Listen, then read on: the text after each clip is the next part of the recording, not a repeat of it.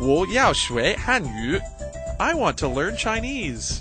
其实并不难，It can be fun。欢乐汉语，Chinese Studio。Perfect Chinese your way in only five minutes. Welcome to Chinese Studio. I'm Yajie. Hi everyone, I'm Cam. This is a daily show that teaches Chinese at an elementary level, so if you're just learning Chinese, stay with us. Cam, today I'm gonna teach you a few more popular ways of saying goodbye. Are you excited? Yeah, yeah. We learned a few last time, and there are other. Bye. Absolutely. Now let's check keywords of the day. Keywords of the day. Today, we'll learn a few more popular expressions of saying goodbye. 我走了，打扰了，我走了。哪里？您慢走，以后再来啊。 All in today's Chinese studio. 我走了 means I'm gonna leave. You remember 我，我，I. 走 means to go. Now listen to me pronounce le. Give it a try. Le. Good. Le may be a little bit difficult for you guys, so let me explain. We'll first learn the most common usage of le. Le is used as a verb to indicate the completion of a real or expected action. Here, le indicates that you finished visiting your friends. 我走了。 If you want to show sincere thanks to your friend, you may add 打扰了 before 我走了。打扰 means interruption.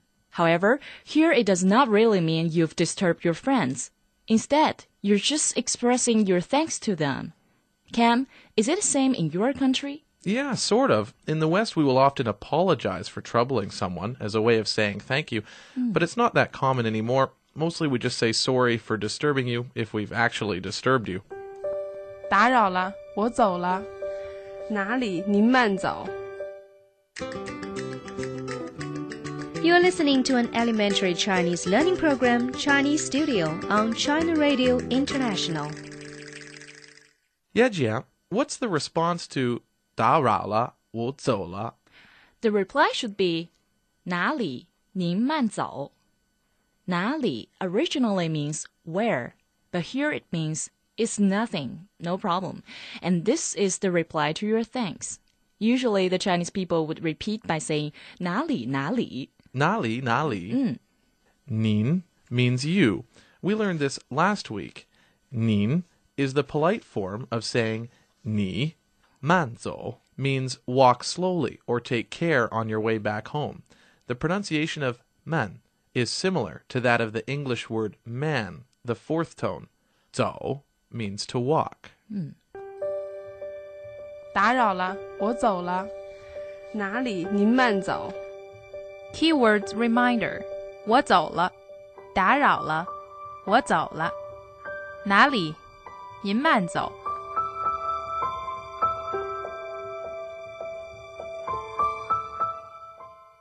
Some Chinese may also say 以后再来啊. This means to drop by again in the future. 以后 means in the future. 再 means again. 来 means to come back. 以后再来啊。以后再来啊. This reflects the hospitality of the Chinese. Okay, we can call it a day. Everyone, you can win a CRI gift by answering the question of the day.